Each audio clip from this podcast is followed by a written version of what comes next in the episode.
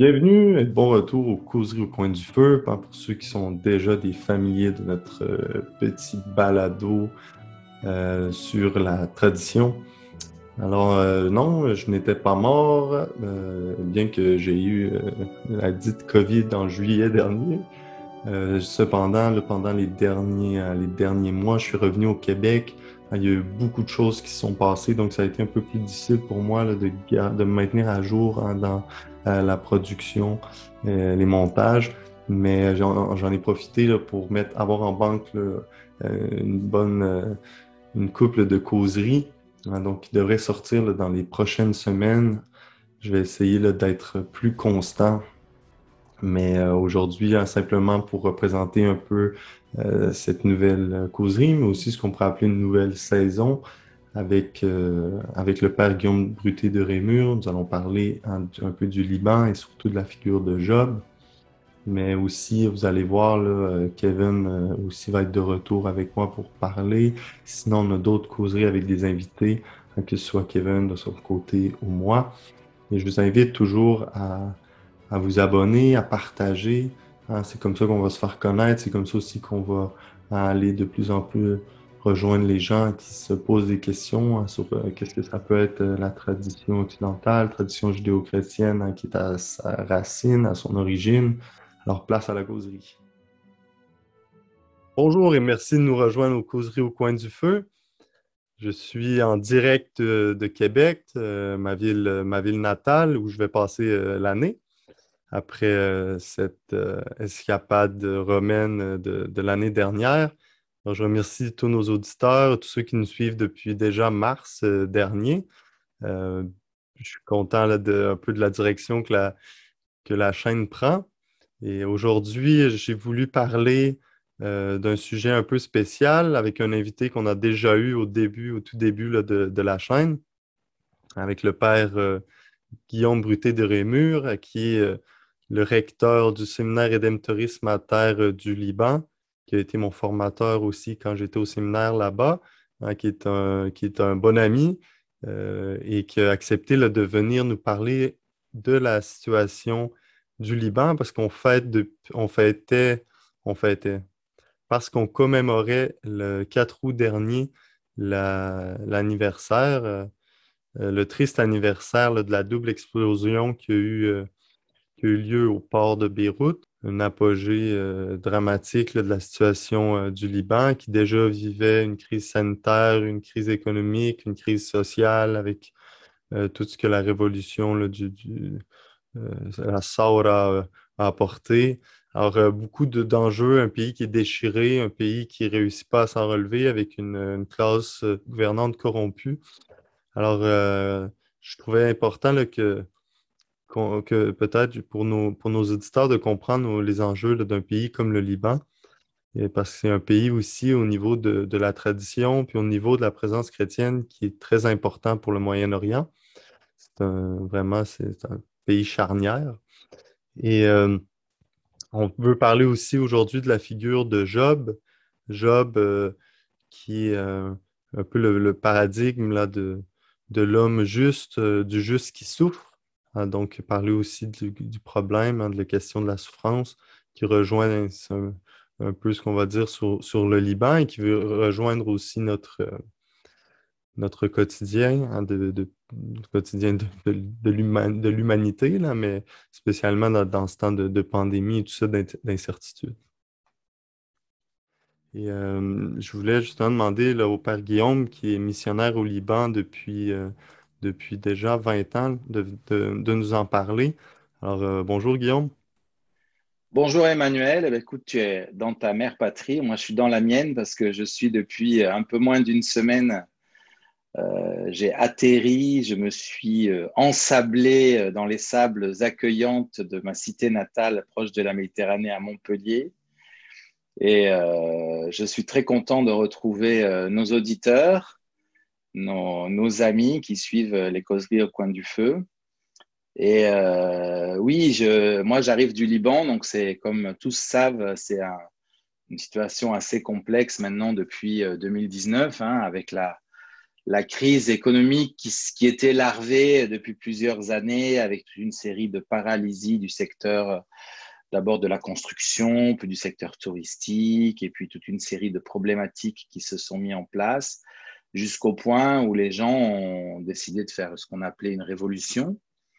Et en fait, à partir de cette révolution, comme dans, toutes ces situations dans lesquelles il y a un déséquilibre financier dans le pays, euh, le système bancaire s'est bloqué parce que les gens ont perçu qu'ils avaient peut-être plus avoir accès euh, à leurs économies. Et donc, en voulant retirer leurs dollars, de, leur compte, en fait, euh, ça a bloqué tout le système.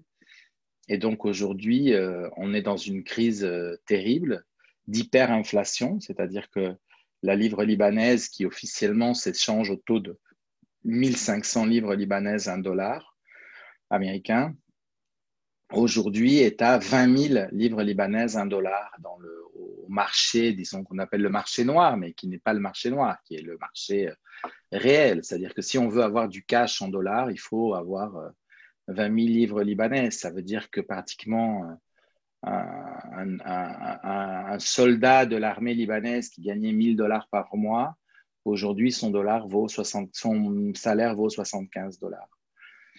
Alors, ce qui s'est passé, c'est qu'effectivement, euh, si tu veux, la, la, le premier confinement euh, dans lequel justement on n'a pas trop senti la crise sanitaire parce qu'on s'est confiné très très vite avant que la pandémie explose.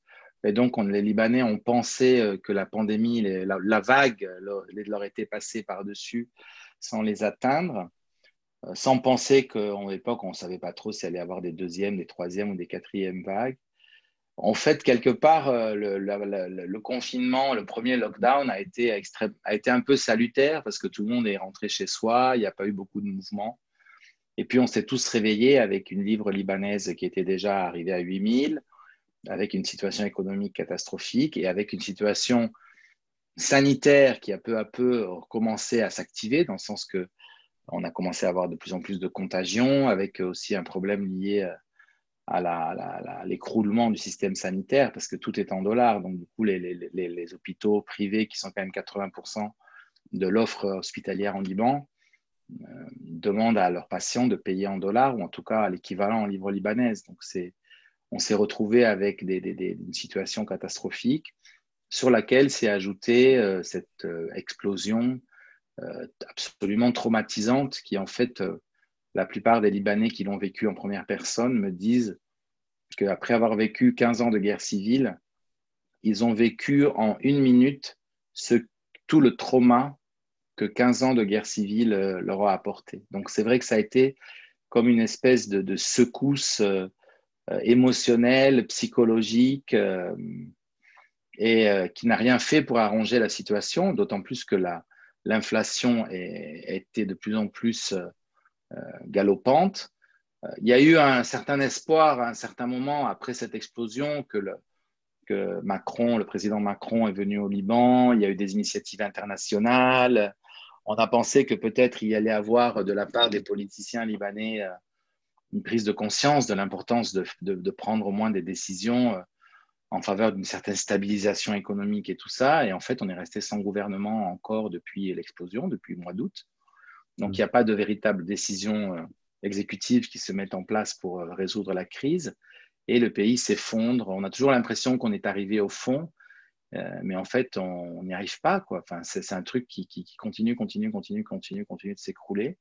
Aujourd'hui, on assiste à une, une, une vague d'émigration impressionnante. Je pense que vous allez avoir beaucoup de Libanais qui vont arriver au Canada, ceux qui ont des liens avec le Canada, parce qu'il y a beaucoup de Libanais qui ont le passeport canadien, qui ont fait leurs études là-bas ou qui ont des de la famille au Canada.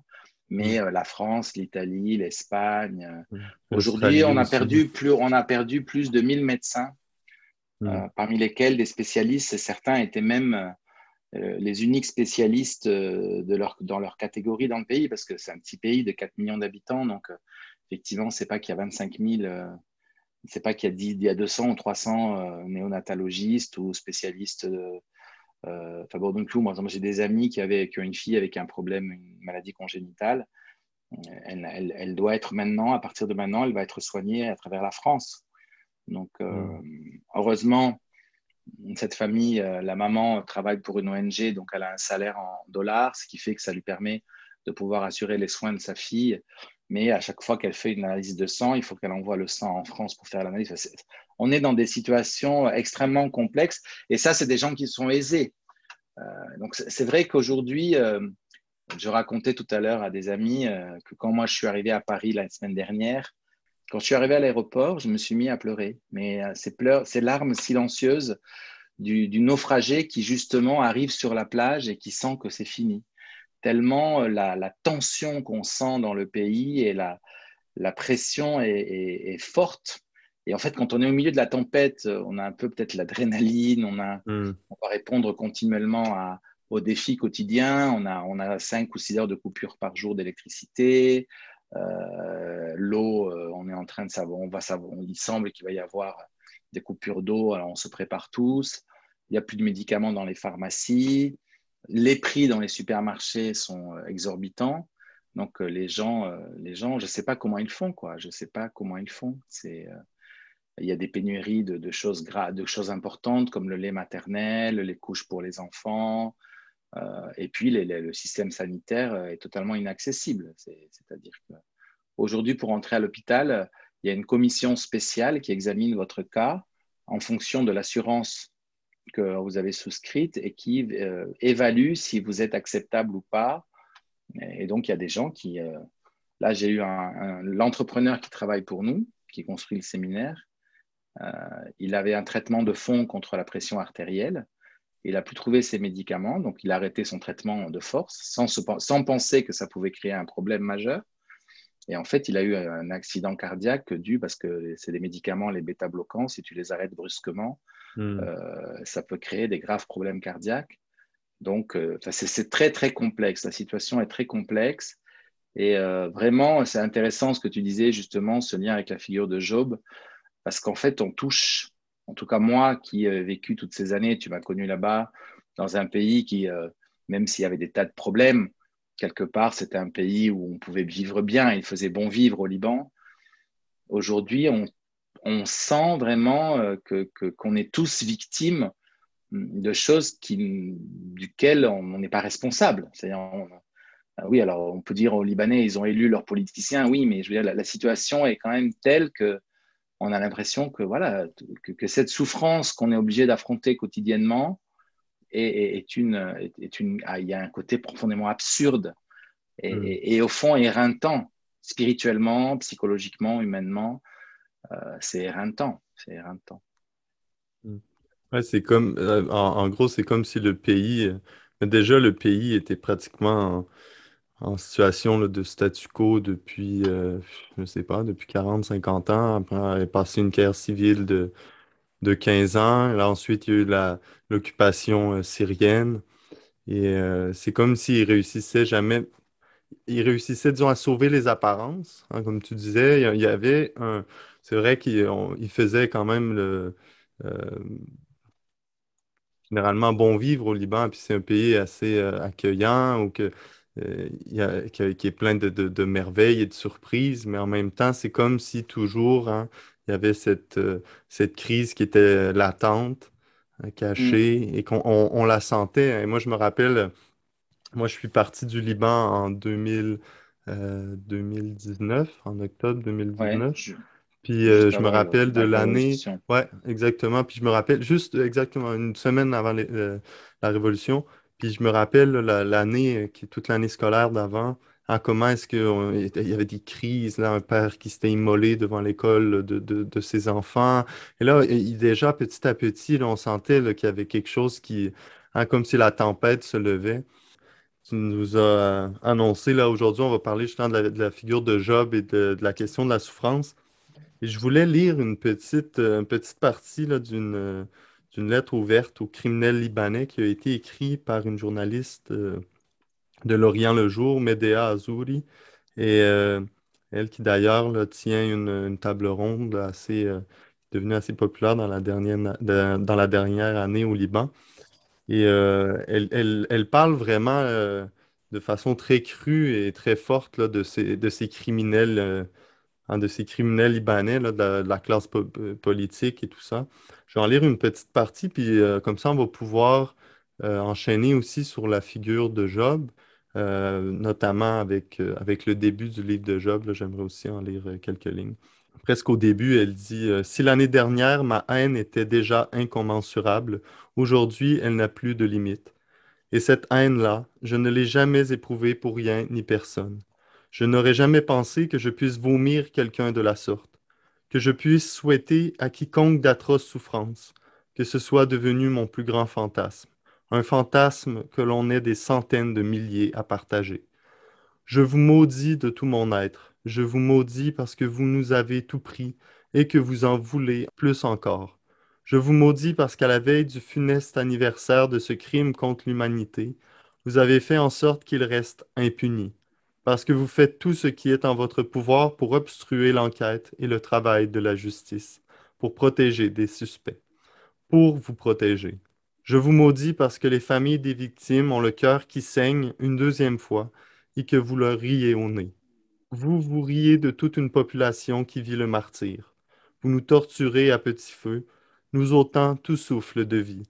Et tandis que le pays arrive à sa fin, que les médicaments sont devenus une denrée rare, que le mazout est saisi en attendant l'augmentation de son prix, que les gens sont plongés dans le noir, la chaleur et la faim, que les hôpitaux crient à la catastrophe, que des enfants meurent faute de soins, vous continuez à danser sur nos tombes. Vous êtes des assassins, des monstres sans nom. Vous êtes ignobles, méprisables, sordides. Vous êtes le pire de la race humaine. Un concentré de tous les tyrans que l'histoire a connus. Vous avez eu recours à l'oppression, à la torture, à la propagande, au meurtre, au vol, au trafic, au blanchiment d'argent pour conserver le pouvoir. Là, ça continue. C'est une lettre qui est assez longue, mais ça donne, euh, ça donne assez le ton. On voit des paroles qui sont, très crues, hein, très, très senties aussi. Hein, qui est un, cri, comme elle dit, qui, qui reflète aussi ce cri de désespoir de l'ensemble de la population, ou du moins de toute la population qui vit, hein, parce que c'est important aussi pour nos auditeurs de comprendre que le, Liban, comme la plupart des pays du Moyen-Orient, cette, zone, il y, a une, petite tranche de la société euh, qui vit euh, un niveau de vie là, euh, qui sont extrêmement riches, tandis que là, mm. plus du tout le reste de la société, au moins 75, je crois que je lisais, 75% de la société vivait en dessous du, seuil de pauvreté. 45% de la population vit sur le seuil de pauvreté, 35% de la population active est au chômage.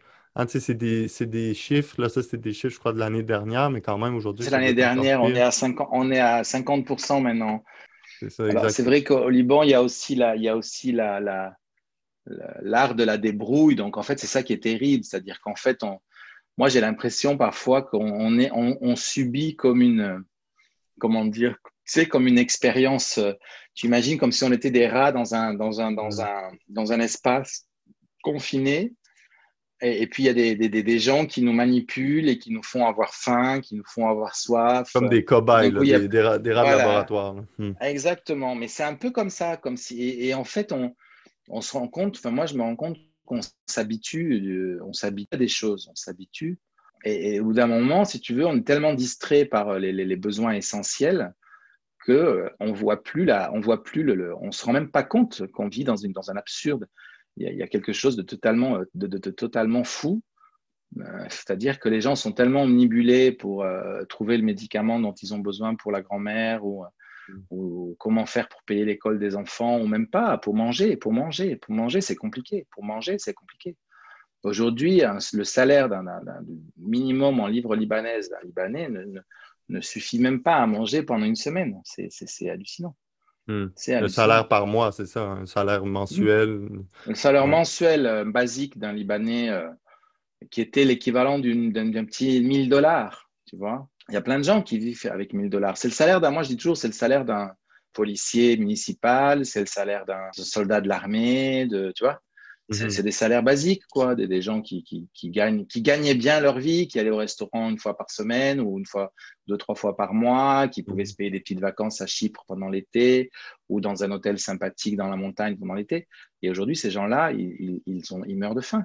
Enfin, mmh. C'est pas qu'ils meurent de faim, mais là, je, un ami me racontait qu'il parlait avec un, officier de l'armée, un général de l'armée, et hum, il lui faisait noter qu'il avait maigri. Il dit ah, Tu as fait un régime Et le général lui répondit Non, je, mange moins. Et il lui a fait comprendre qu'en fait, il mangeait moins parce que, parce qu'effectivement, il y avait même le salaire d'un général de l'armée est, tout juste suffisant pour assurer euh, la, nourriture euh, basique d'une famille. La mmh. nourriture basique d'une famille. Et c'est des gros salaires, euh, si tu veux, par rapport à ce que c'était à l'époque, c'était des gros salaires. Mais aujourd'hui. Euh, donc, oui, il y a cette espèce qui est très bouleversant, justement, parce qu'en fait, tu m'as demandé si j'avais lu l'article tout à l'heure avant qu'on commence la causerie. Moi, je me rappelle que j'avais lu cette introduction et j'avais été frappé par cette, euh, cette haine, c'est-à-dire qu'il y, a quelque chose, un mécanisme qui se met en place dans le cœur de l'homme de, de, de, trouver quelqu'un qui est coupable, et ce qui est juste, parce qu'effectivement, il y a des coupables mais c'est très intéressant justement. Euh, euh, la souffrance a aussi une racine intérieure. Hein. il y a quelque chose de, euh, il y a quelque chose de très, de très troublant dans, ce, dans, cette, ce cri de, douleur de, de Médéa. elle exprime quelque chose qui est, qui est commun à beaucoup, beaucoup de Libanais, mais c'est vrai aussi que l'homme a des ressources impressionnantes et ça dépend comment il les canalise et qu'est-ce qu'il en fait, si tu veux. C'est très intéressant pour ça justement, Job va passer par toutes ces phases de la, de la, de la colère contre Dieu, de la résignation, de l'acceptation, pour après, dans la tempête, euh, rencontrer Dieu. C'est ça qui est intéressant. Tout à l'heure, je faisais un peu l'image de la tempête. Ça devait être mon inconscient biblique qui faisait référence à la tempête, parce que Job, Dieu lui parle au fond dans la tempête. Hein, et, mm. et, mais c'est très, c'est très fort, c'est très fort. Euh, je te dis, l'image, l'image des rats de laboratoire, pour moi, c'était quelque chose qui était très, très fort avant que je parte. J'avais vraiment l'impression, parce que tout d'un coup, on n'avait plus d'électricité, puis tout d'un coup, il n'y avait plus, plus d'essence, puis il y avait de l'essence, puis il n'y avait plus assez de mazout, puis il n'y avait plus d'eau. Comme si on te manipule, tu vois, comme si, et tu, tu as l'impression que tu n'es plus maître de ton destin et que tu n'es plus maître de ce que tu veux faire, de ce que tu dois faire. Tu dois te soumettre à mmh. des puissances euh, qui sont éloignés, qui sont, qui sont en dehors de toi, en fait. Justement, c'est intéressant ce que tu dis parce que ça, peut être aussi un peu la situation de, beaucoup de gens hein, avec euh, toute la pandémie, avec la crise sanitaire. Hein. là, on croit, il y a beaucoup de, bon, que ce soit pour complot, autre chose, mais il y a quelque chose, on se sent, euh, on se sent plus en contrôle, hein, de un, mais je crois que ça, c'est en général. L'humanité euh, a comme été mise un peu face à elle-même, face à ses limites. Et, deuxièmement, euh, aussi, le commun des, mortels en se sent aussi euh, comme s'il y avait tout le temps une ingérence euh, extérieure, une ingérence de l'État. exemple comme moi en ce moment, je, je, suis arrivé là au Québec avant hier, et là, je dois passer encore deux semaines, deux semaines en quarantaine. En tant que je, viens d'en passer trois là, à Rome parce que j'ai eu le, eu le coronavirus. Donc c'est ça, tu te sens vraiment comme pris dans une cage. Et là, ce qui pourrait être intéressant justement de, parler, c'est ça, ça, oui, c'est vrai. C'est une réalité, on ne peut pas la nier. Mais après, si on, prend ça, puis là, on met ça dans le, grand plan salvifique de Dieu, hein, dans le plan provident. Euh, la, la providence en Saint Thomas d'Aquin parle de cette providence comme étant comme ce plan que Dieu a, de toute éternité a préparé pour l'homme et qu'il le met en, marche dans l'histoire à partir euh, de ce qu'il appelle sa gouvernance, hein, comment Dieu gouverne l'histoire. Mm. Et là, c'est ça qui est intéressant aussi avec, euh, avec la personne de Job et aussi, après, on pourra faire le, parallèle à Job et, nécessairement Jésus-Christ. Mais aussi, nous, aujourd'hui, qu'est-ce que, qu'est-ce que la personne, qu'est-ce que cette figure biblique, hein, qui est une figure qu'on sait euh, sans doute pas historique, euh, qui est en fait comme le, l'archétype du juste, en hein, Job. Puis d'ailleurs, mm. hier, pour préparer un peu la causerie, je lisais les euh, Moïse raconté par les sages, hein, parce que je me rappelais qu'il y avait une partie sur Job. Et euh, pour nos auditeurs, après, on pourra peut-être faire un petit topo un peu du livre euh, puis de l'histoire de ce qui se passe, mais j'aimerais juste parler de, de, pourquoi il y a un lien, hein, puis un lien un peu farfelu, un peu fantastique hein, avec Moïse et la traversée du désert et Job, parce qu'au début, quand euh, Pharaon a eu un rêve, il se rend compte que c'est comme si les Israélites allaient, euh, se mutiner, ou en tout cas, il, allait euh, prendre, prendre son pays de force. il y, a eu un drôle de rêve, et là, il y a trois prophètes qui viennent pour l'aider, hein, des conseillers. Et là, il y a Balaam, il y a Job et il y a Jéthro, hein, Jéthro qui va devenir le beau-père de Moïse. Et bon, Balaam dit, euh, en gros, ce que, ce que Pharaon va, mettre à l'œuvre par, la suite? Il dit, il faut, il faut exterminer euh, les, Israélites, il faut euh, jeter leurs enfants, leurs nouveau-nés mâles au fleuve. Jéthro dit non, il dit, il ne faut pas se mettre contre leur Dieu. Et Job, il dit rien. Hein, il dit, il, lève la tête, baisse la tête, il dit rien. Et là, après, et là, Job, il retourne chez lui, tout le monde retourne chez eux, tout ça. Et là, l'histoire continue jusqu'à temps qu'on arrive à la sortie d'Égypte. Et là, ils sont en train de sortir. Et là, tu as Pharaon qui, se rend compte qu'il s'est fait avoir. Il, saute dans les, chars. Il dit il met, trois chevaux au lieu de deux pour que ça y aille euh, le plus vite possible. Et à ce moment-là, c'est comme si. Ah, c'est un peu comme s'il y avait un entracte dans la scène. Et là, tu vois Satan qui revient, parce que Satan était là au début. Et il parle justement. Euh, Satan ne voulait pas que Dieu sauve Israël. Et là, il dit, euh, mais pourquoi euh, hier encore ces Hébreux baisaient des idoles et aujourd'hui tu fendrais pour eux la mer? C'est Satan qui dit ça à Dieu. Et là, Dieu, qu'est-ce qu'il fit? là, il y a un rabbi Shama Barshanina qui dit, euh, comme ce berger qui voulait mener par le gué ses brebis à travers la rivière, le loup, le loup survint barrant le passage. Alors le berger prit un bouc, le plus fort du troupeau, et le jeta au loup, songeant, pendant que le loup luttera avec le bouc, je passerai mes brebis. Quand elles seront passées, je reviendrai, je lui arracherai le bouc. Et là, c'est comme si on, rentre dans l'histoire de Job. Et là, Dieu répond euh, au Satan et lui dit euh, Que t'importe quelques âmes d'esclaves Connais-tu Job, mon serviteur? Son âme, à elle seule, vaut tous les leurs. Tu peux le tenter, je te l'abandonne. Dieu dit Dieu songeait Tandis que Satan visitera Job, je sauverai les Hébreux, et quand je les aurai sauvés, reprendrai Job à Satan. Et là, justement, il dit c'était le même Job et tout ça. Euh, depuis longtemps, Satan guettait cette âme précieuse, précieuse parmi toutes les âmes. Sitôt que Dieu la lui eut offerte, se détournant des Hébreux, il fondit sur Job pour le torturer dans son cœur, dans son esprit, dans sa chair. c'est comme s'il y a une forme. Euh, il y a une forme d'injustice, mais en même temps, il y a une forme d'injustice pour Job, même si ici, il semble dire que c'est pour payer un peu son péché, hein, qui était celui d'avoir rien dit. Hein. C'est comme si Job était resté, euh, euh, resté tiède, dans le fond, hein, ce qui est un peu drôle. Là, peut-être, Guillaume, tu pourras, euh, tu pourras nous, en parler, mais je trouvais que c'était une, belle façon de, mettre ça de, un peu dresser la, table pour notre causerie parce que souvent, on a, on a du mal à voir comment hein, ce qui, dans les, vies humaines, comme tu disais, tout ce qui se passe au Liban, c'est plein de choses qui s'entremêlent, hein, qui sont embriquées les unes dans les autres. Et pour nous, c'est difficile d'avoir cette vue d'ensemble, vue globale, vue hors du temps, qui est celle de Dieu, hein, qui est celle de la providence. Et euh, je trouvais ça intéressant, justement, de, de voir le, comment est-ce que Job pouvait être ce bouc, hein, cet homme juste qui était là, puis qui, que Dieu envoyait pour, euh, pour, sauver, euh, pour sauver aussi son peuple d'une certaine façon, comme il va faire, on, sait. Hein, le bouc, d'ailleurs, Guillaume nous rappelle euh, Isaac et nous rappelle aussi le Christ. Alors, peut-être on peut le commencer, commencer il nous rappelle Le il nous rappelle le Yom Kippour, le jour du pardon. Il nous rappelle ce bouc qui va prendre sur lui les péchés. Donc, il y a, il y a ce côté de l'innocent qui prend les péchés. Moi, tout à l'heure, euh, j'étais un tout petit peu en retard euh, pour commencer notre causerie, parce que j'étais pris dans la circulation. Et, euh, je pensais justement à, à, ce, à, cette, causerie, à ce que tu viens de, dire à propos de ce livre très beau de Moïse raconté par les sages, que je conseille à tous nos auditeurs de lire. Et au fond, il y a une profonde relation entre souffrance et mission. Et je pense que là, c'est vraiment le point fondamental. C'est très, très difficile de parler de la souffrance parce que chacun d'entre nous, euh, c'est une chose très personnelle. Tu ne peux pas expliquer la souffrance à quelqu'un qui souffre. Moi, j'ai plein de gens qui viennent me voir, qui me disent, mon père, pourquoi, pourquoi moi je dois souffrir un cancer? Pourquoi mon, neveu doit...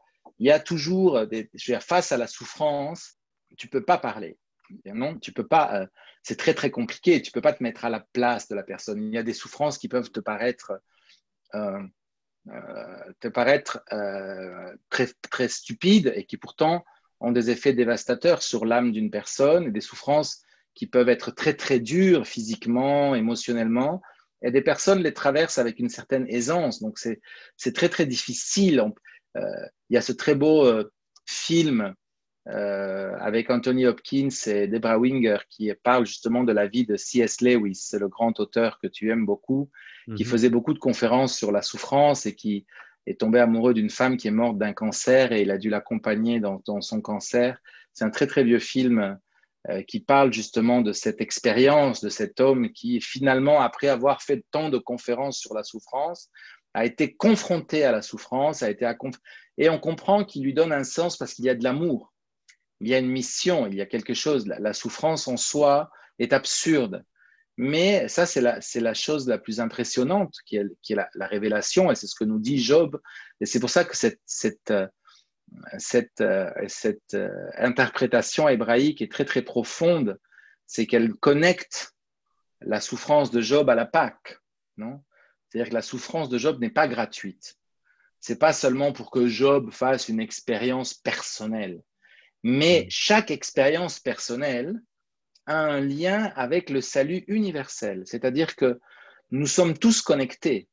Et je ne sais pas si tu connais cette histoire très très belle du Padre Pio, à qui, à qui on demandait justement euh, pour le pourquoi de la souffrance. Et Padre Pio était très, euh, très, très sensible à tel point qu'il a même créé un hôpital qui s'appelle la Casa della Sofferenza, la, la maison de la souffrance, dans lequel justement il voulait que les gens soient soulagés de leur souffrance et trouvent un sens à cette souffrance, il disait, pour répondre aux gens qui lui demandaient justement le, comment expliquer l'horreur de certaines situations, il disait, c'est comme une femme qui brode une magnifique broderie et elle a son enfant qui est assis à ses pieds et qui voit la broderie par-dessous. Et en fait, la broderie par-dessous, tu la vois pas belle. Tu vois mhm. tous les nœuds, tu vois tu vois des tas de choses qui sont pas beaux et tu te demandes, il te semble qu'elle n'a pas de sens, qu'est-ce que c'est raté. Et en fait, il faut la voir de dessus. Non? Et, il, disait, il prenait cette image pour nous faire comprendre qu'en fait, nous, tant que nous sommes au pied de Dieu, euh, en train de regarder la bauderie par-dessous, c'est-à-dire sur cette terre, nous pouvons avoir une intuition de l'image, parce que c'est vrai que par-dessous, on peut, on peut imaginer, mais on n'aura jamais la véritable euh, conscience de la beauté de cette providence et de cette gouvernance tant qu'on ne sera pas dessus. Et en fait, la révélation, justement, et la rencontre avec Jésus-Christ, qui est celui qui a pris sur lui cette souffrance absurde, la souffrance de l'innocent, la souffrance de, celui qui ne devrait pas souffrir. Parce que tu as bien dit, Job, euh, les, Hébreux, euh, quelque part, considèrent Job comme un héros, la tradition hébraïque, midrashique, parce que c'est celui qui a été le bouc, qui a combattu le Satan pour laisser passer Israël au milieu de la mer Rouge, mais il paye aussi le prix de sa, de sa tiédeur, de, de, ne pas avoir pris part, alors que Jétro, qui va défendre le peuple d'Israël et qui va être maudit par le Pharaon à tel point qu'il va devoir s'échapper, euh, va avoir l'honneur que sa descendance, à travers sa fille Sipora, euh, va, être, euh, va faire partie du peuple d'Israël, c'est-à-dire qu'il euh, va, il va contribuer à la croissance de ce peuple, hmm. qui est un signe. C'est pour ça que c'est très intéressant. Je pense que, je pense que justement le problème de l'œuvre de Job littéraire, encadrée dans cette tradition hébraïque du, du, sens, quel est le sens? Pourquoi Dieu met un homme dans les mains de Satan Parce que ça, c'est au fond la grande question. Euh, parce que toujours, et d'ailleurs, quand on va lire après toutes les différentes explications des quatre amis, hein, euh, alors je ne te cache pas que je les ai su euh, à mémoire quand j'ai passé mes examens d'écriture sainte, mais ces jours-ci, je n'ai pas eu le temps de relire tout le... Mais chacun représente un peu une position sur la souffrance, celui qui dit euh, c'est parce que sûrement tu as péché, tu peux pas dire que tu as péché. Celui qui dit euh, c'est parce que tu es orgueilleux. Donc chacun essaie d'interpréter et personne ne donne une véritable, une, vraie interprétation. Pourquoi? Parce que le livre s'introduit en disant déjà que c'est Dieu qui, qui, envoie Satan à Job. C'est-à-dire, Job ne subit pas les conséquences de ses propres actions, mais il subit un destin que Dieu lui donne. Hmm. Alors, le point, c'est quoi? C'est le destin peut écraser et devient une malédiction, ou le destin peut être accueilli et vécu, bien sûr, dans le combat, et il devient une mission. Et à ce moment-là, c'est dans cette perspective, effectivement, on comprend que la souffrance du Christ est la mission du Christ. tu sais que Balthazar dit que, le, Fils, c'est la mission, non? C'est l'envoi, l'envoyé, celui qui est missio. Et, au fond, cet envoi, c'est justement cette réalité de, de prendre sur lui cette absurdité de la souffrance euh, en vue du salut, hein, en vue du salut.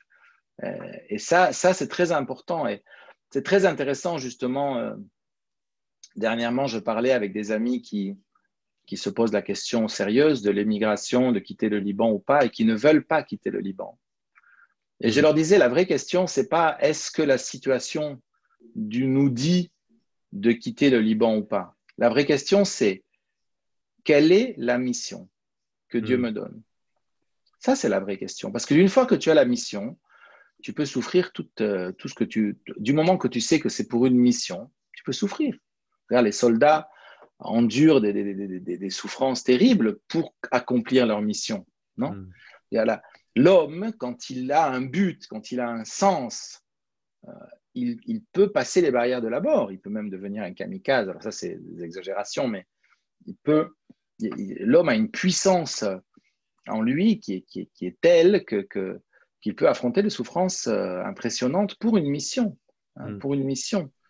Mais, le vrai, la vraie question, c'est quelle est ta mission? Quelle est ma mission? Et quelle est la mission de l'homme en général aujourd'hui? Non L'humanité a-t-elle une mission? Moi, je suis, très, très, euh, comment dire, euh, fasciné par les questions que pose la pandémie, par exemple. Il y a des moments où j'ai envie de m'isoler et de, de penser et d'écrire des tas de choses, parce que ça pose la question de notre rapport à la mort, de notre rapport à la société, de notre rapport à la liberté, à la responsabilité. Il y a toute une série, et ce sont des questions profondément anthropologiques, et, et personne n'y répond. C'est la seule réponse qu'on nous donne, ce sont des réponses de, ministère de la Santé. Quoi. c'est, mm. des petits communiqués d'État. Parce qu'au fond, on a perdu l'absolu, on a perdu le sens. Donc, euh, les gens avaient mis dans la médecine et dans la science tout ce qu'ils avaient mis en Dieu. Hein. et aujourd'hui, ils se sont rendus compte que la science n'est pas toute puissante, qu'au contraire, les médecins se disputent et qu'ils ne sont pas forcément d'accord.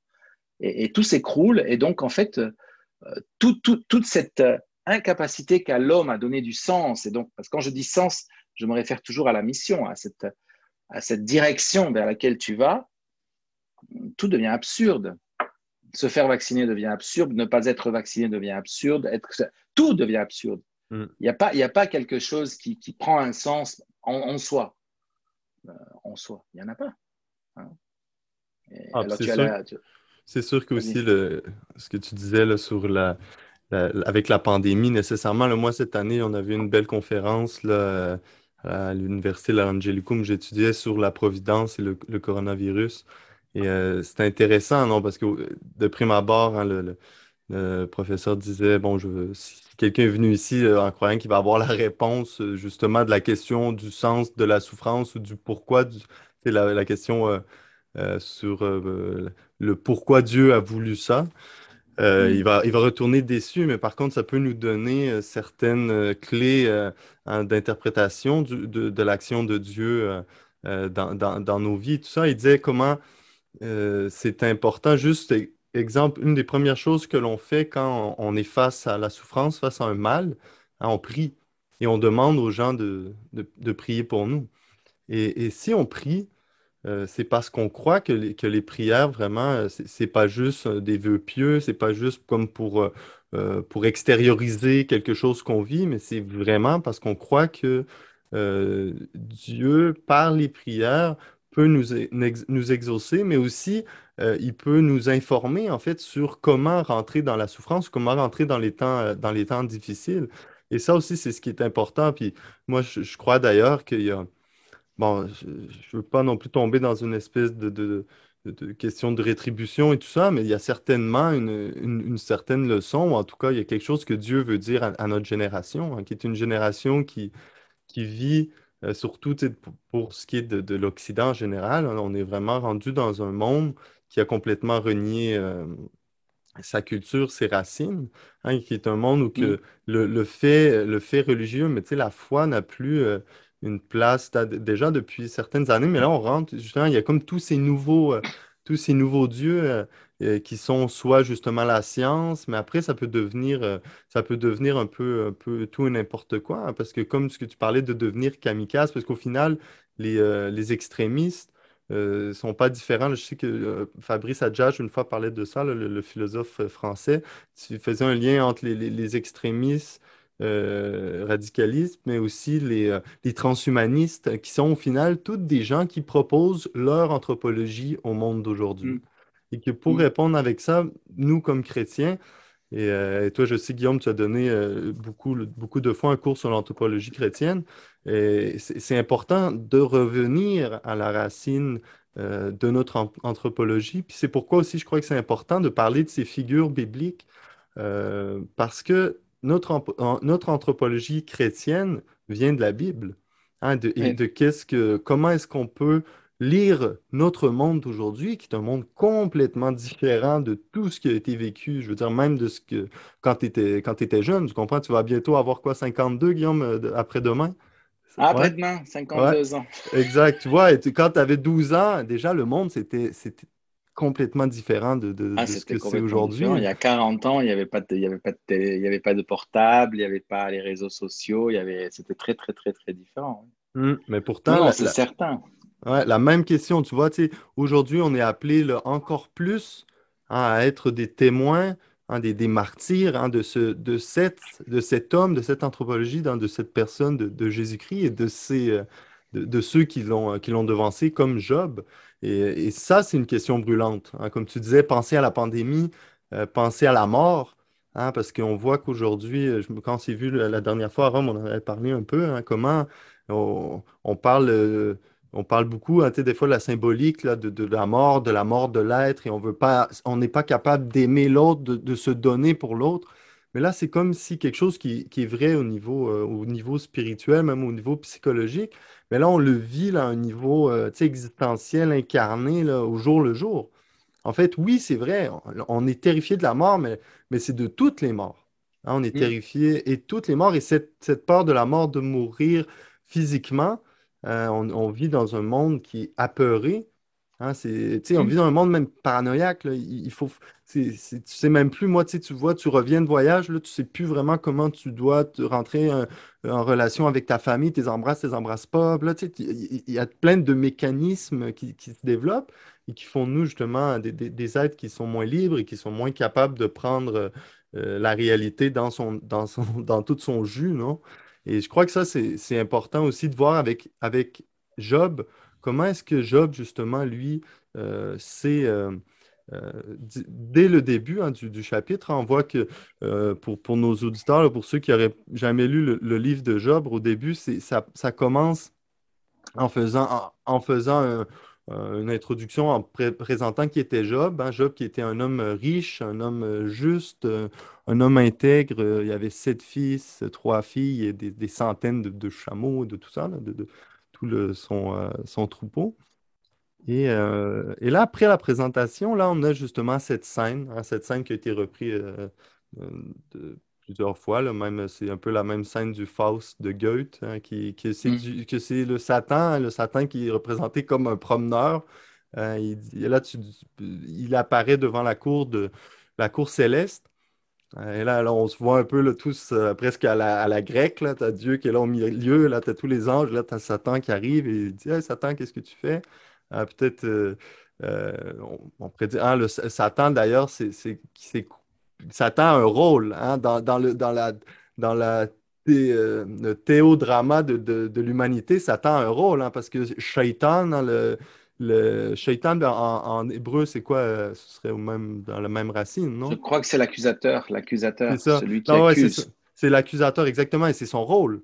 Hein, et après, on, on, on, voit pourquoi il y aura justement le défenseur, l'avocat, Hein, qui vient et qui prend. Lui, il vient, il l'accuse. Et là, il, dit toujours, c'est pour ça que Dieu, dans, dans les Midrash, disait de toute façon, c'est des esclaves, eux, qu'est-ce que ne sont pas importants pour toi. Toi, ce qui t'intéresse, hein, c'est plus ceux qui réussissent dans cette, dans cette, dans cette race humaine euh, qui, qui, qui, est dégueulasse hein, à tes yeux. Hein. Eux, ils sont, ils sont, ils sont, Pourquoi tu veux vraiment t'occuper d'eux? Et là, tu as le Satan, il vient, il dit, oh, je... t'arrives d'où? Ouais, j'étais sur la terre, je, je, me promenais un peu. Et là, et là Dieu, hein, Dieu vient toucher l'orgueil de Satan. Il dit, ah, tu, as vu Job? Euh, mon, mon, serviteur Job, il n'y a personne comme lui. Hein, Mafimetlo, comme disent les, les Libanais, non? Il n'y a personne comme lui.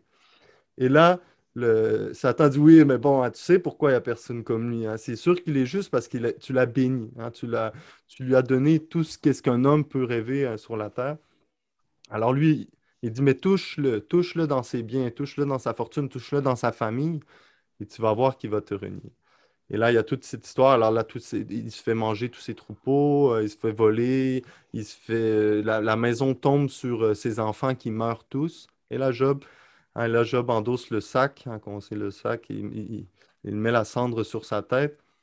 Mais Job, justement, est resté toujours, hein, il dit, il déchira son vêtement, il s'est rasé, mais il dit, nu, je suis sorti du sein maternel, nu, j'y retournerai. Il dit, en tout cela, Job n'a pas péché. Puis là, après, il y a toute la même scène qui se refait avec le Satan, mais là, le Satan dit, oui, mais attends, là, maintenant, on va toucher à sa personne. Parce qu'au début, on a touché à ses biens. Maintenant, on va toucher à sa chair. Alors Dieu le laisse faire, hein, comme tu disais, hein, c'est Dieu qui le laisse faire. Et, euh, euh, Job, en fait, à ce moment-là, aussi, euh, sa femme vient, elle lui dit, regarde, qu'est-ce qui se passe de bon avec toi? Renie Dieu, maudit Dieu. Et, Job dit cette parole qui, est assez fameuse, non? Il dit, le Seigneur a donné, le, Seigneur a repris, béni soit le nom du Seigneur. Et là, on rentre dans le livre de Job. Et, je crois que c'est important, euh, hein, Guillaume, peut-être de parler justement de cette, de cette justice de Job, mais aussi de cette capacité euh, et aussi, disons, l'antinomie qu'il y a entre, entre Dieu d'une certaine façon et le, et le Satan, sans que ça, ça soit à niveau cosmique, manichéen ou euh, dualiste. Mais pourquoi il y a quelque chose de l'ordre du mystère, hein, du mystère d'iniquité qu'on parle en théologie? Pourquoi il y a la personne de Satan? Ça, c'est la grande, grande question. Il y a un, très, très bel article de, de Bouillet, justement, qui a, fait une profonde réflexion sur les. Il appelle ça la dualité des économies. Il est clair que dans, la, que, dans, que la création, si tu veux, quand on fait une étude un peu de l'anthropologie, et donc inévitablement de la création, parce que la base de l'anthropologie, c'est la révélation qui nous dit que l'homme est une créature, c'est-à-dire qu'il a une origine, qu'il vient de quelque chose, qu'il n'est pas, n'est pas auto-créateur, il, n'est pas, il, il a été créé. Donc ça implique un rapport, une relation. Et donc, dans cette, création, cette créature, elle, a, elle, est, dans un, elle est dans, un, dans un ordre, dans une, dans une réalité. Et c'est ça qui est très impressionnant, c'est qu'il y a dans la création un ordre supérieur à nous, qui est celui des anges, hein, qui sont des esprits donc qui ne sont pas incarnées, qui sont les créatures les plus, euh, les plus proches et les plus semblables à Dieu, qui sont toujours des créatures, donc au même titre que nous. Donc elles ont un principe d'origine qui n'est pas un principe chronologique, donc elles ne sont pas dans l'histoire, elles restent dans l'éternité parce que justement ce sont des esprits. Et le grand mystère, c'est cette réalité du fait que Dieu, dans cette, de cette donation qu'il fait de l'être autour de lui, euh, gratuitement et selon le mode de, son amour à lui, qui est cet amour totalement oblatif, qui n'est pas un amour érotique dans lequel l'homme, Dieu a besoin d'avoir un compagnon, donc il suscite hors de lui quelqu'un duquel il peut se nourrir. Dieu nous suscite et suscite toute sa création comme une, dans une liberté absolue, dans lequel l'autre est invité à un retour vers Dieu, mais n'est pas obligé à ce retour. Et ça, c'est le grand mystère de la liberté et le grand mystère de la liberté du démon, c'est-à-dire de ce Satan qui, à un certain moment, décide. Alors, ce n'est pas un moment, c'est très compliqué pour nous parce que nous, on, vit dans la chronologie, mais qui, dans, cet acte de liberté, refuse euh, de, renvoyer à Dieu euh, ce qu'il a reçu de Dieu, c'est-à-dire de redonner à Dieu ce qu'il a reçu de Dieu. C'est très intéressant parce que c'est l'ange de la lumière, Lucifer. Hein. Or, la première création, c'est la lumière. Hein. Hmm. Dieu créa la lumière. Et on sait aujourd'hui, par la physique, euh, que la lumière, l'énergie de la lumière, c'est fondamental, non la, la, théorie d'Einstein et tout ça. Donc il y a quelque chose de très très profond dans cette parole, euh, même qui est presque scientifique. C'est-à-dire que cette réalité de la lumière, qui est au fond le, le maître, le, la, chose sur laquelle tout a été créé, hein, euh, eh ben cet ange qui avait la mission que cette lumière vive dans cet échange éternel entre Dieu et, sa créature, l'ange de la lumière, a été brisé. Donc il y a une fracture. Dernièrement, on a trouvé des trous noirs, non? Cette espèce d'anti-lumière. Mm-hmm. Alors est-ce qu'un jour on découvrira que les trous noirs sont, sont une création démoniaque Je ne sais pas. Je ne m'hasarderai pas à faire de la pseudo-science en faisant de la théologie. Mais une chose est certaine, c'est qu'il y a dans cette, dans cette réalité de, cette, de cet être spirituel euh, quelque chose qui est de l'ordre de la, de la que, ce que je veux dire, c'est que cet ange, malgré le fait qu'il se soit séparé de Dieu et qu'il donc il se soit, il soit dans le désordre vis-à-vis de l'ordre de la création, il, il garde son pouvoir sur la création. C'est-à-dire que nous, je fais toujours l'exemple à mes étudiants, euh, nous avons un pouvoir sur les animaux. Un homme bon ou un homme mauvais c'est pas parce qu'un homme est mauvais que Dieu va lui enlever le pouvoir qu'il a sur les animaux. Et donc, un homme peut faire souffrir les animaux parce que les animaux, naturellement, ont une tendance à, être dominés par l'homme, à le craindre parce que l'homme a une, des capacités qui, alors, bien sûr, pas toujours. L'homme peut être victime de l'animal, mais, mais il, y a, cette domination, ce rapport, parce qu'on a une, intelligence euh, supérieure, en tout cas différente et supérieure.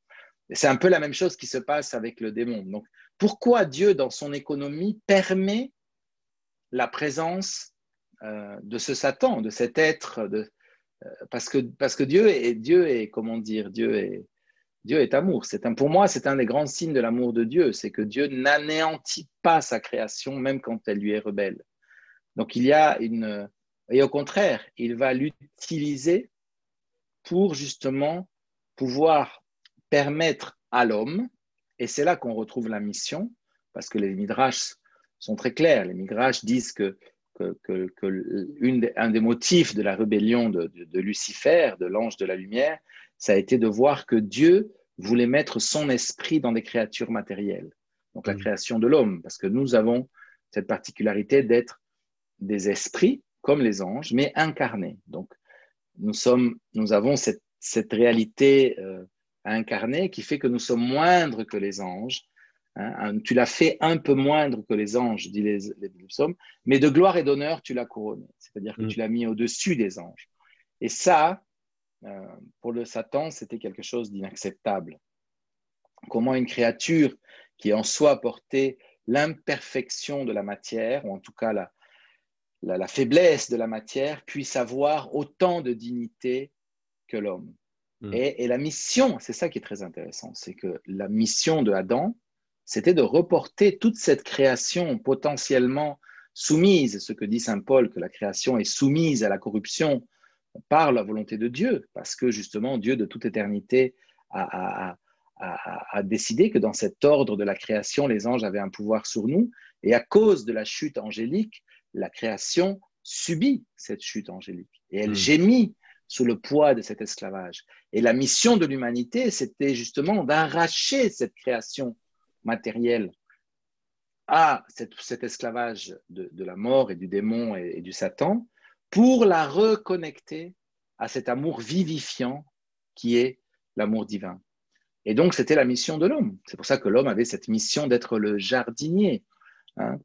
Il y a des midrash qui disent que le fameux tohu vavohu, le tohu bohu de la création, ce n'est autre que justement cette création chaotique, euh, fruit de la, de, la, de la chute en des anges. Hein. Donc, euh, ce n'est pas pour nier l'ex, nihilo, mais euh, comme si la Genèse commençait à partir du moment où la première création que Dieu avait fait matérielle a été totalement dévastée par la chute des anges. Et donc Dieu va replacer cette création, va la réordonner hein, avec la lumière et avec les, avec les astres.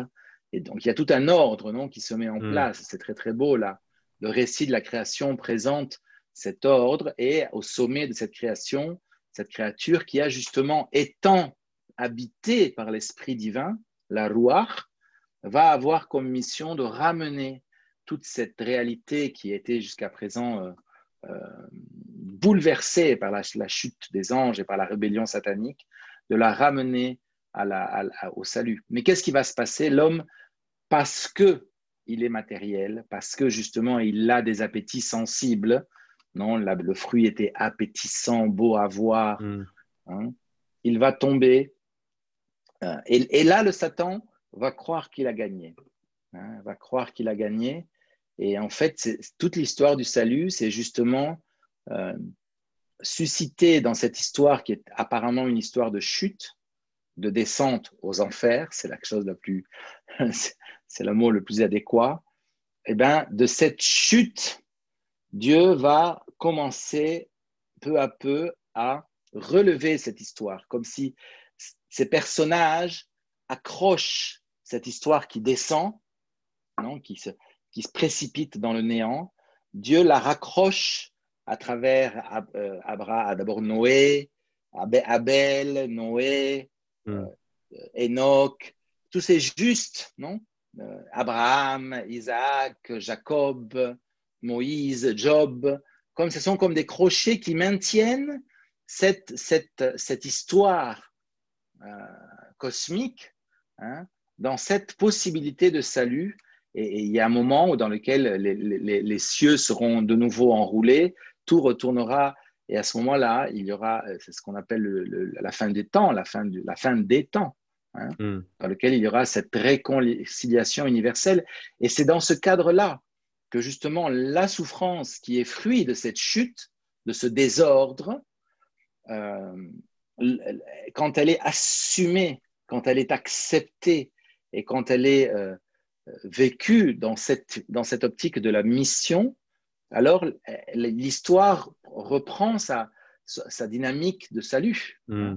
Et Job nous offre cette image, non cet, cet, homme, moi ça me frappe beaucoup parce que on pense toujours Job que Job était un homme un peu, tu vois, quand on lit effectivement les, les, versets que tu as lus, on peut penser que Job était un, comment dire, un benet euh, qui dit voilà, c'est Dieu qui l'a voulu un peu comme ça, tu vois, mhm. cet aspect un peu fataliste, tu vois. Mhm. Et en fait, pas du tout. Si on lit le livre de Job, Job, euh, il, est très très sévère avec Dieu lui-même. Hein. Ben, c'est ça. Puis d'ailleurs, euh, d'ailleurs, c'est pour ça quand au début j'ai lu la petite partie de la lettre parce que, comme tu dis, Job, Job a cette première, disons, sa, première réaction, c'est de, c'est comme de, de garder, en fait Job, il est très différent de notre esprit euh, moderne. Il est très différent aussi, je crois, de, de, de, comment Satan a pu penser. Hein, parce que qu'est-ce que tu disais tout à l'heure, c'est que Satan a vu la, la, matière, hein, la possibilité de la matière, la possibilité d'être fait à l'image et à la ressemblance de Dieu, qui soit justement des êtres corporels. Et ça, c'est comme si ça l'a dégoûté. Hein, ça l'a scandalisé. Hein, et, l'importance aussi, je trouvais ça bien que tu en parlais, parce que l'importance de, la question de, la matière, parce que tu vois, même pour Saint, disons pour Saint Thomas, il parle de deux types de mots. Hein. Il y a un mal qui est le mal euh, souffert, hein, le mal qui est lié au fait que nous, en fait, on est des êtres euh, charnels, des êtres mm. corporels. Et, ça, euh, c'est, ça fait partie de, de, comment Dieu a voulu sa création, que puisqu'on est des êtres de matière, ben, la matière en soi, c'est quelque chose qui vient avec des défauts, qui il peut avoir des défauts de formation, il peut avoir des maladies, il peut avoir... Tu comprends, il y a tout cet aspect-là qui n'est pas, qui pas justement de l'ordre du mal, disons, moral ou du mal euh, de la, de la, du mal de la faute, hein, de la culpa, qui, qui, dit... Euh, et, ça, c'est souvent parce que souvent on répond au problème du mal hein, avec l'argument euh, de la liberté, du libre arbitre et tout ça qui a un certain, euh, qui a son, son charme de cette façon. Mais tu vois, exemple pour saint Thomas et même pour la tradition en général, c'est pas ça l'essentiel. Parce que l'essentiel, c'est de voir que Dieu est Dieu. Hein, Dieu est Dieu. Dieu, il a voulu ça, il a voulu la création comme ça. Et c'est à partir de l'époque moderne et qu'on voit que c'est une époque très diabolique dans, un certain sens, parce que là, c'est une époque qui se met à, à, juger Dieu, qui se met à la place de Dieu, hein, quelque chose que l'humanité avait jamais fait auparavant et ça n'aurait jamais passé dans, l'esprit de, nos, euh, euh, personnages bibliques non plus. Et avec Job, on le voit très bien, mais c'est pas que Job, il reste, comme tu dis, inerte, hein, parce que je voulais parler de cette lettre-là, parce que moi, je trouvais qu'elle résonnait bien avec le troisième chapitre du livre de Job, hein, qui euh, Job maudit le, jour de sa naissance. Et là, Job, vraiment, a des paroles très amères. Hein. Il dit Périsse le jour qui me vit naître et la nuit qui a dit Un garçon a été conçu. Ce jour-là, qu'il soit ténèbres, que Dieu de là-haut ne le réclame pas, que la lumière ne brille pas sur lui. Là, d'ailleurs, le livre de Job est un livre magnifique, un livre très beau, très poétique. Et, mm. tu vois, y a, y a c'est pas que Job, il est là, oui, c'est Dieu, vas-y. Non, il y a une, comme une gigantomachie Hein, entre, euh, entre Job euh, et Dieu, entre le, Satan et Dieu, et, tout, c'est comme si... D'ailleurs, justement, je parlais de Fabrice Adjache plus tôt, il a, il a écrit une petite euh, pièce de théâtre sur Job ou la torture par les amis, je crois qu'elle s'appelle comme ça. Il y a quelque chose de très théâtral. Et c'est important de, voir que Job était un homme juste, intègre, à part entière. Hein. Et, et c'est et c'est justement pour ça qu'il est, qu'il est ce bouc hein, que, Dieu, euh, que Dieu a envoyé. Et, c'est pour ça que le, Satan, il, voulait sa peau, justement. Ouais, mais c'est intéressant ce que tu dis parce que je me rappelle de mes cours de, de, de, théologie biblique sapientielle, des sapientiaux, et le prof disait que justement, euh, certains exégèses disent que, que, le, que le, comme œuvre littéraire, c'est une pièce de théâtre. Que, mm. Il se pose la question que ce, que ce n'ait pas été écrit dans un but justement théâtral. Parce qu'il y a quelque chose de très poétique de, de, la théâtralité un peu grecque, non Du drame et de la, mm-hmm. de la, de la dramatique, justement. Non, non, c'est ça, moi, qui me plaît beaucoup de, la, de, Job, c'est qu'en fait, c'est un homme qui apparemment est très rémissif, mais en fait, c'est une rémissivité qui n'est pas du tout, qui est la rémissivité christique, c'est-à-dire qu'il accepte la réalité et il fait sa bataille dans la réalité. Parce qu'en fait, il y a une perversion euh, dans le fait d'accepter la réalité et de la subir. Euh, c'est au fond une espèce de forme de suicide, non? Il y a des mm. gens qui, qui, rentrent dans cette espèce de, de, façon un peu comme ça, euh, fataliste de vivre la vie. Mais mm. le chrétien n'est pas fataliste, le chrétien est libre. Et cette liberté, ce n'est pas la liberté de faire ce qu'il veut, mais c'est la liberté justement de combattre sa bataille. Saint Paul dit, j'ai combattu la bonne bataille, j'ai conservé la foi. Mm. C'est-à-dire que tout homme est, confronté et va être confronté à la bataille de la foi. Et, malheur à l'homme qui ne la fait pas. Et c'est pour ça que Job est très intéressant comme figure parce que il est celui qui va rentrer quand Job se met dans la cendre. Bien sûr que c'est euh, un acte de lutte, de, de, de, deuil et tout ça, mais il y a cette je suis cendre et je retourne à la cendre. Il y a ce j'assume totalement ce que je suis. Je suis devenu un homme plein de plaies, dégueulasse que personne ne veut voir, et il ne veut pas, il ne veut pas écouter sa femme qui lui dit maudit Dieu. Euh, et non, non, il, dit non, je veux aller jusqu'au bout des choses. Si ça, ça m'arrive, c'est parce que Dieu existe, je sais que Dieu est, c'est homme de foi. Et donc, mm. il va rentrer euh, dans ce combat de la foi. Et au fond, ses amis sont sûrement euh, une incarnation de toutes les pensées qu'il peut avoir dans ce combat intérieur et, il va jusqu'à maudire sa propre existence, c'est-à-dire qu'il il va jusqu'à dire si, si vivre c'est ça, je préfère ne pas vivre. Il va jusqu'au fond de la chose. Et ce qui est très intéressant, c'est qu'en en fait, si on va jusqu'au bout du livre de Job, ce qui j'imagine que c'est un peu le but de cette causerie pour inviter les gens à aller jusqu'au. On vous allez voir que, que, Job, euh, Dieu n'explique rien à Job. Mm. Mais Job rencontre Dieu. Et c'est là qui est, c'est là qui est tout le point. C'est-à-dire que, au fond, au fond, qu'est-ce que Dieu veut pour l'homme? Non, il y avait le vieux catéchisme, euh, aimer, aimer Dieu, le servir. Au fond, ce que veut l'homme, c'est ce que, ce que Dieu veut pour l'homme. C'est ce qui est écrit depuis le début dans la Genèse. Il veut se promener dans le paradis avec l'homme. Il veut être avec l'homme. Dieu veut rencontrer l'homme. Il veut être avec nous cet amour débordant de Dieu. C'est pas un amour que Dieu a besoin de petites marionnettes ou de ses souris dans cette espèce de, de, grand laboratoire qu'est l'histoire où il s'amuse. Ah ben tiens, celui-là, je vais lui donner un cancer. Ah ben celui-là, je vais le faire mettre, hmm. je vais le faire mettre dans une zone de guerre. Non, non, non. Dieu, au milieu de ce chaos dans lequel le Satan a un pouvoir énorme et dans lequel les hommes se débattent dans, dans cette lutte que tous les hommes ont besoin de faire. Et, d'ailleurs, c'est très intéressant parce qu'au fond, l'Église a toujours considéré que la tentation satanique suprême, c'est abandonner la, lutte.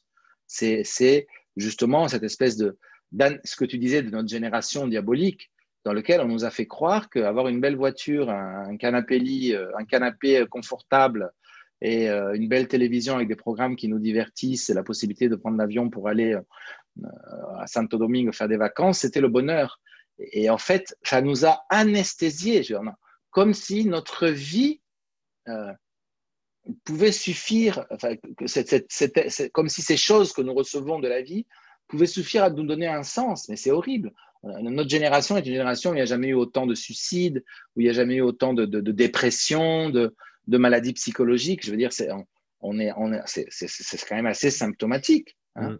Et, alors, on peut dire oui, c'est parce qu'aujourd'hui, la science euh, psychologique est plus avancée, donc du coup, c'est vrai qu'il y a plus de malades qui se déclarent. Mais c'est vrai aussi quand même que on est tous quand même extrêmement fragilisés, alors qu'on devrait être une génération extrêmement forte, sûre de nous-mêmes. Mais c'est pas vrai du tout. C'est mm. pas vrai du tout. L'expérience de la pandémie nous a montré combien nous sommes fragilisés. Combien nous sommes fragilisés. Non, non, mais moi, ce qui me faisait penser, ce que tu disais, c'était ah, justement comment est-ce qu'on n'est plus. Euh, je dirais peut-être pas en phase complètement, mais en tout cas en une certaine euh, harmonie, synchronie avec, avec la nature. Hein. Tu, parlais comment, à, quel point on n'est plus des jardiniers. Hein, tu vois, et ça, ça, après on dit oui, la, science, mais, mais comment le fait de, vivre hein, avec le rythme des saisons et, moi, je, me rappelle, hein, euh, tout le temps que j'ai vécu au Québec, comment, tu vois, la vie l'été, la vie l'hiver, même si on a, oui, on a la lumière, on a tout ce qu'on... Mais c'est des vies qui sont différentes. Hein. Quand tu as des, journées qui commencent à 8 heures, le soleil, et le soleil s'en va à 4 heures, des journées très rétrécies, qui sont, euh, qui sont plus difficiles, qui, te mettent dans un état plus justement de, repos et de, d'hibernation, qu'on dit, hein, comme les ours, tout ça, ils hibernent, les animaux hibernent. Mmh. et là, justement, c'est comme si maintenant on n'était plus habitué de, vivre. Hein, c'est comme si on, était rendu là presque à l'apogée du, projet, euh, du projet cartésien, du projet même de, Bacon, hein, de devenir euh, maître et possesseur de, la nature. et c'est comme si maintenant, on, en paye le prix parce que de fait, euh, l'autre jour, je ne me rappelle plus, c'était J.K. Chesterton qui, disait ça. Il dit Mais une, barbe ne pousse pas en un soir. Hein, de, belle barbe, Guillaume, une barbe ne pousse pas en un soir. Mais c'est une façon de dire hein, toutes les choses euh, naturelles euh, prennent du temps.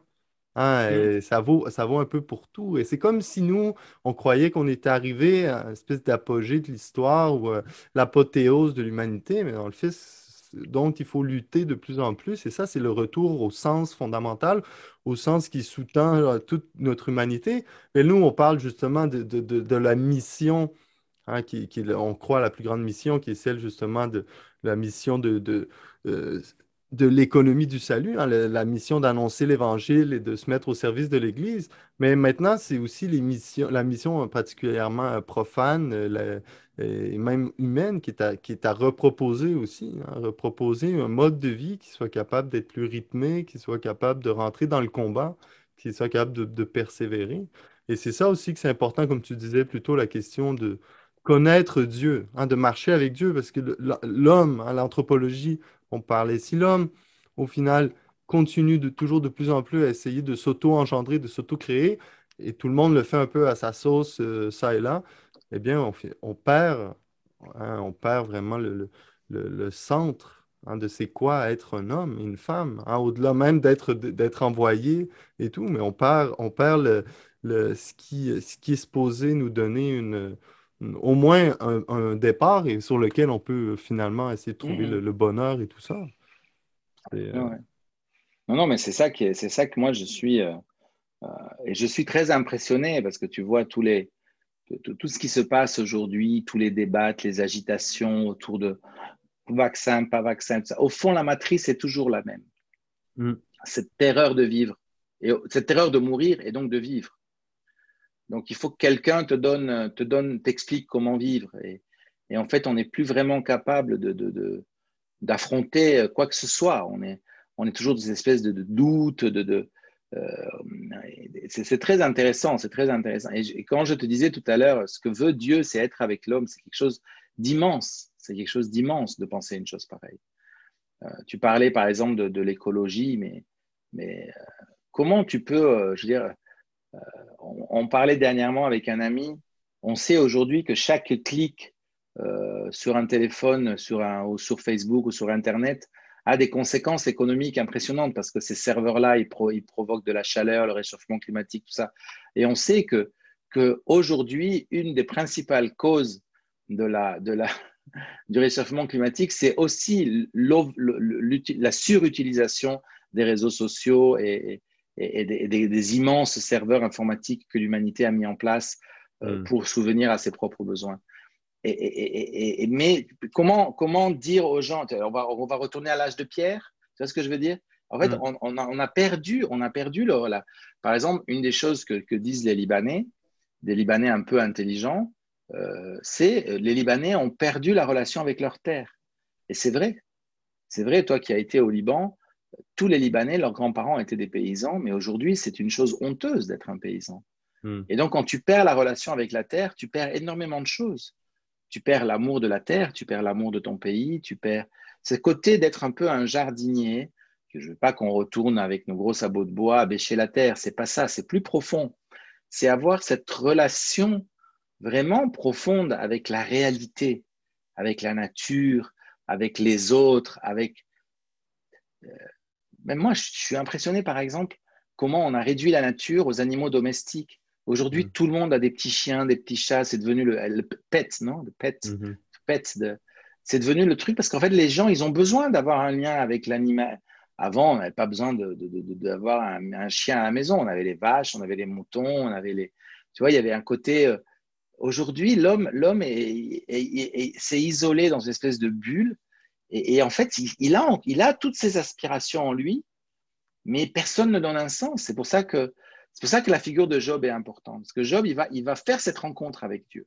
Hmm. Et tout, tout ce qu'il a vécu, toute cette souffrance hallucinante, qui est avant tout une souffrance spirituelle et psychologique, parce qu'au fond, euh, le livre de Job nous présente justement cette, cette souffrance terrible de Job, euh, intérieure, profonde, eh bien, euh, elle, elle, a un sens parce qu'il va rencontrer Dieu. Et, et cette rencontre qu'il va faire avec Dieu va bouleverser sa vie, à tel point que le livre va expliquer à la fin qu'il va être restauré, qu'il va avoir des enfants, Dieu va lui donner tout au centuple. C'est une façon biblique de dire que Dieu va, euh, à Job va retrouver une plénitude. Hein. Mm. Et, mais parce qu'il est allé jusqu'au bout des choses, il, n'a pas, il ne s'est pas arrêté à la voir, aux bénédictions que Dieu lui a données. Il ne s'est pas arrêté euh, à, ce qu'il était lui-même, à, son ego, mais il acceptait de rentrer jusqu'à la mort, jusqu'au bout. C'est pour ça que c'est une figure très, très, très, très euh, euh, christologique, hein, Job, très, très, très christologique, parce qu'elle elle nous représente justement cette humanité du Christ qui va prendre sur lui toute la réalité, la, réalité de la, de, la, de la vie humaine, de la vie humaine au point que Jésus-Christ va dire, ma vie, nul ne la prend, mais c'est moi qui la donne. Mm. Et ça, cette phrase-là, pour moi, elle est, aujourd'hui, ces derniers temps, c'est une phrase qui alimente beaucoup ma vie spirituelle. Euh, parce qu'au fond, nous, très souvent dans notre vie, on, nous éduque naturellement à, ce que les gens, à ne pas trop s'énerver quand les gens nous prennent notre vie. Au fond, c'est un peu l'éducation qu'on reçoit, non? Un peu, ok, c'est pas grave, c'est pas grave, il faut donner un peu de ton temps. Mais au fond, il y a toujours ce côté, ok, j'accepte que tu prennes un peu de moi. Mais, mais, mais arriver à cette maturité de l'humanité qui est je te donne ma vie, c'est quelque chose d'immense. C'est un autre niveau. chose d'immense. C'est un autre niveau. C'est le mariage chrétien. Euh, je sais que tu es sensible à ça. mais, et là, j'ai marié, je vais marier un couple euh, vendredi. Là, j'en ai marié un il y, a, dix jours.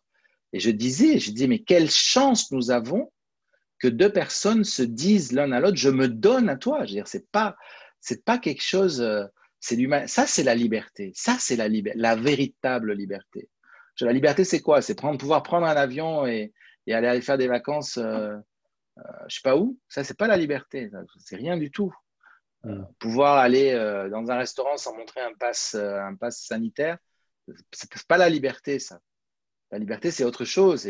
C'est aller jusqu'au bout de, de, sa vie, par amour, par amour.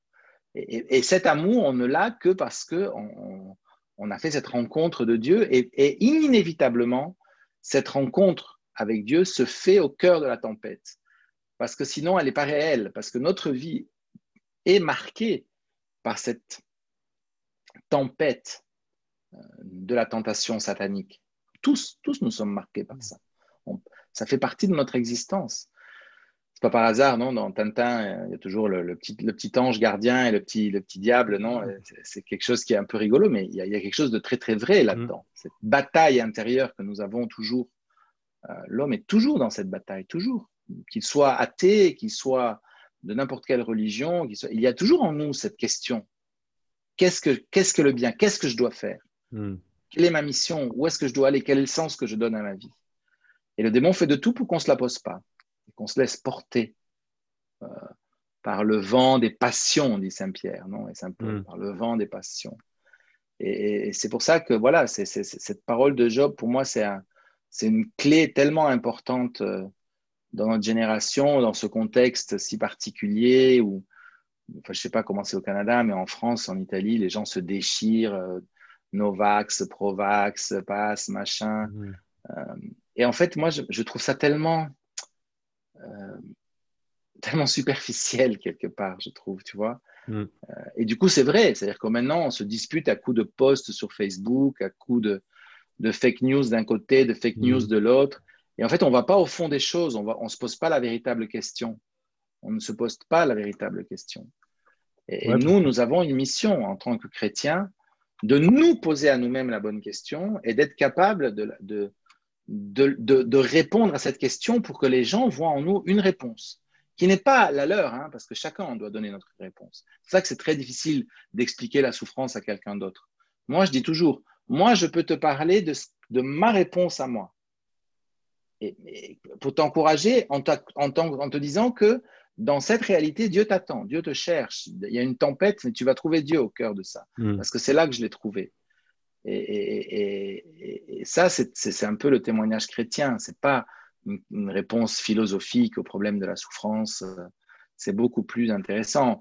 Euh, tu sais que euh, Kiko Arguelles, le, le, fondateur, l'initiateur du chemin négatif, il raconte toujours cette chose-là. Il a fait une très belle symphonie qui s'appelle La souffrance des innocents, parce que lui, ça a été un peu la, le, moteur de toute sa conversion, non? Pourquoi il y a des gens qui souffrent innocemment? Et il disait qu'il avait été frappé à la lecture des souvenirs d'un SS qui avait été dans les camps de concentration, qui racontait que un jour, face à, cette colonne de juifs qui rentraient dans les chambres à gaz à Auschwitz, euh, ce SS avait eu comme une espèce de conversion intérieure de, voir l'absurde de, cette violence et de cette souffrance qui était créée totalement, euh, euh, comment dire, euh, sans aucune, oui, totalement gratuite vis-à-vis de ces personnes. Et il disait, il a voulu faire quelque chose, non? Il a senti qu'il devait faire quelque chose. Et à l'intérieur de lui, la seule réponse qu'il a trouvée, c'est déshabille-toi et mets-toi avec eux. Entre dans la chambre, non? Rentre Entre dans la chambre avec eux. Et lui n'arrivait pas à donner une réponse. Ce, nazi a écrit ses mémoires et il disait Mais qu'est-ce, pourquoi j'ai. c'est absurde de faire une chose pareille. Je résous rien. Hmm. Je ne résous rien. Et pourtant, si. Et pourtant, si. Dans cette phrase, il y a la, il y a la solution. Il y a le, le cœur d'aller jusqu'au bout des choses. Va, va là, va, va là. Là, il y a quelque chose. Là, Dieu t'attend. Hmm. Et ça, ça donne un sens. Que quelqu'un puisse donner sa vie au milieu de l'absurde où, on arrache la vie des gens, que quelqu'un puisse la donner, ça, ça change totalement la perspective. C'est pour ça que c'est très intéressant, la béatification de Kolb, et non du père de Maximilien Kolb, que mm. le pape Jean-Paul II a voulu béatifier, euh, canoniser comme martyr, tu sais, mm-hmm. euh, parce qu'il avait, il avait été béatifié comme confesseur de la foi, parce qu'il y avait un doute, est-ce que c'est un martyr ou pas, étant donné que lui, spontanément, a donné sa vie, il a mm. voulu, donc il n'y a pas eu, il a pas, c'est comme s'il y a une forme de suicide, j'exagère, mais c'est, et en fait, le pape Jean-Paul II a dit non, c'est un martyr parce que il a fait cet acte de donner sa vie, de témoigner de cette liberté absolue qui est la liberté de l'amour. Et, c'est pour ça qu'il peut rentrer dans la tempête avec les autres hommes. Il peut rentrer dans la tempête. Il n'a plus peur de rentrer dans la tempête. Et là aussi, on voit la différence, la différence justement entre entre entrer dans la tempête et se, laisser battre par les vagues. Hein, et celui qui rentre dans la tempête avec, avec l'espérance hein, du, port, euh, du porc. hein, et c'est ça la différence. Moi, je l'ai expérimenté quelques fois là, dans ma vie, une fois aussi au Liban pour quelque chose d'un peu, de, de- de- de- d'un peu euh, anodin, ou pas anodin, mais futile, qui a été une fois, j'attendais un, j'attendais un, un visa pour pouvoir voyager. hein. Je devais retourner au Canada, c'était l'hiver. Et le visa il est arrivé, euh, je me rappelle, il est arrivé 10 heures avant le vol. Et là, j'ai Mm. vécu trois jours. hein, on en est- on allait là, la, l'AMNELAM, non, la Sûreté générale. Et là, j'étais. Et là, j'ai, et à ce moment-là, j'ai, vé- j'ai, j'ai vécu vraiment la différence entre désespéré. Et là, tu as la bureaucratie libanaise menée par, euh, par euh, l'armée, tout ça.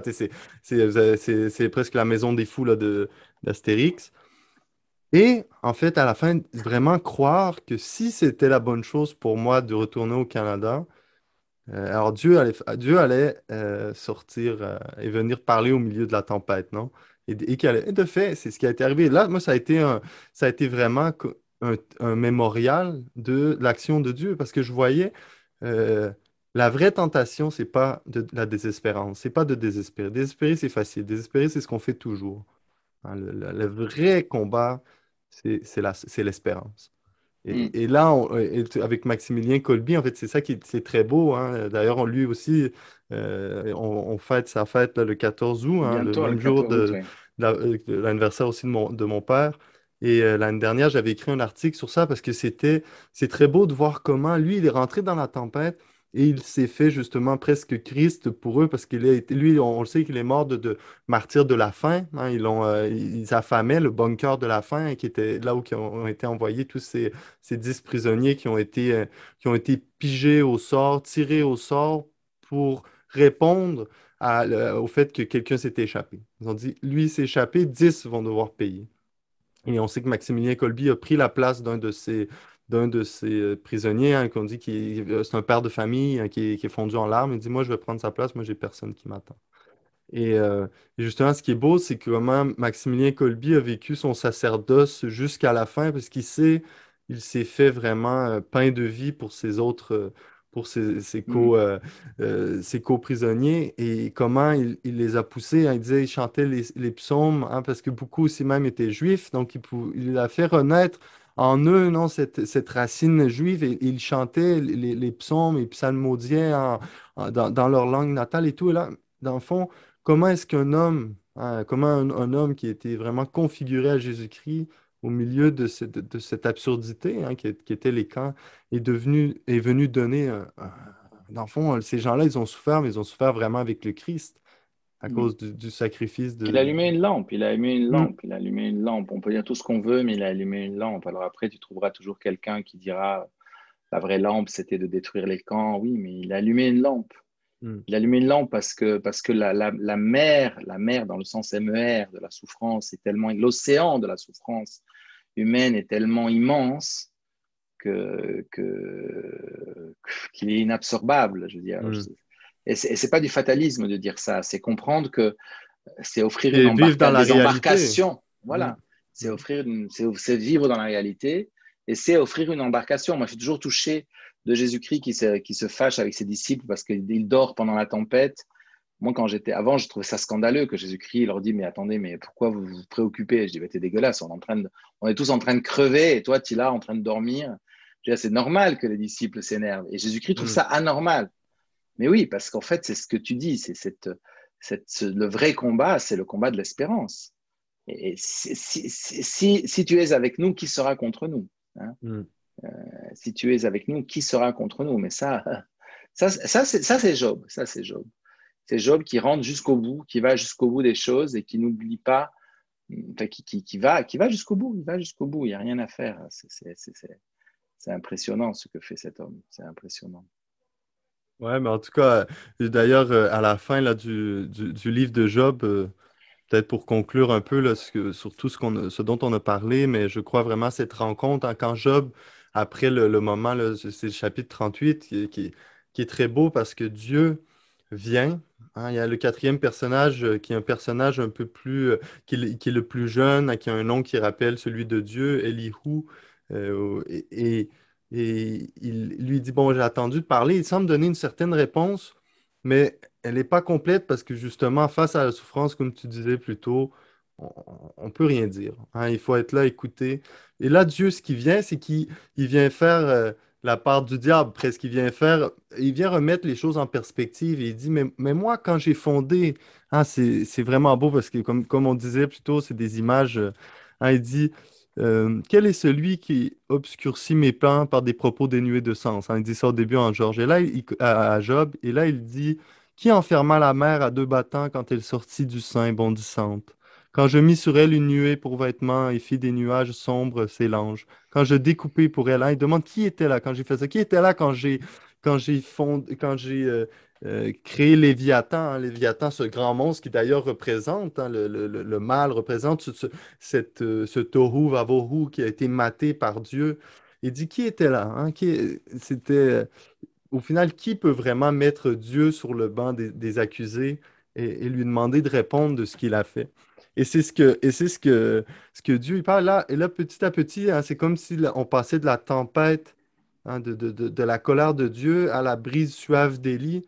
Euh, il y a cette idée, justement, là, c'est comme si on finit avec le parfum de l'espérance, hein, qui, qui, est une. Euh, il y a toujours l'espérance d'arriver à la fin, d'arriver au bon, euh, à bon port. Et là, Job dit cette parole qui est magnifique. Il dit Je sais que tu es tout-puissant. Ce que tu conçois, tu peux le réaliser. Qui est celui-là qui voile tes plans par des propos dénués de sens? Hein, il reprend les paroles de Dieu. Il dit, oui, j'ai raconté des œuvres grandioses que je ne comprends pas, des merveilles qui me dépassent et que j'ignore. Écoute, laisse-moi parler, je vais t'interroger, tu m'instruiras. Je ne te connaissais que par oui-dire, mais maintenant mes yeux t'ont vu. Aussi, je me rétracte et je m'afflige sur la poussière et sur la cendre. Ah, tu vois, là, Job, c'est comme s'il y avait comme la boucle, elle était bouclée, et, Job, justement, il est rentré jusqu'au fond de, ce qui était, de ce qui était que souffrir, hein, mais ce qui était à la fin, comme on disait, à souffrir avec Dieu et rencontrer Dieu. Hein. C'est comme si, au final, et c'est peut-être le mot aussi qu'on peut donner comme d'espérance à nos auditeurs, hein, encore, qu'est-ce qu'il a, quatrième, euh, quatrième vague, cinquième vague, qu'est-ce qu'on en sait? mais tout ça, parce qu'au final, la, vie euh, est appelée à être sanctifié, à être glorifié par la présence de Dieu, par la présence de Dieu dans notre réalité. Et comme tu dis, la, vraie, il aurait fallu défaire les camps. Il aurait fallu démonter les camps, détruire les camps. Au Marx il disait il faut faire euh, la, révolte du prolétaire. Il faut toujours comme l'idée de se mettre à la place de Dieu, tandis que rentrer plutôt dans notre réalité, rentrer dans qu'est-ce qu'on peut faire aujourd'hui, comment est-ce que moi aujourd'hui, dans ma réalité, je peux souffrir avec Dieu et croire que Dieu m'accompagne. Alors, en tout cas, je crois que euh, on a, eu, euh, on a eu une belle petite causerie, euh, Père Guillaume, et c'est toujours un plaisir. Alors, Moi, j'étais personnellement très content de causer avec toi et de parler de, cette, de ce livre magnifique et un peu aussi de la réalité du Liban. Tu sais combien ce pays m'est cher. Et, j'espère que cette causerie puisse vraiment aider les auditeurs, des personnes qui commencent à te suivre, à comprendre l'importance de, de, cette, de ces causeries et de toutes ces, ces, ces, ces, interventions que tu fais euh, justement pour essayer de redonner à cette génération une, une lumière. Hein, mm. Une lumière. Mais ne ben t'inquiète pas, les, les, confinements que Dieu t'oblige à faire ont sûrement un sens. J'ose l'espérer. Voilà.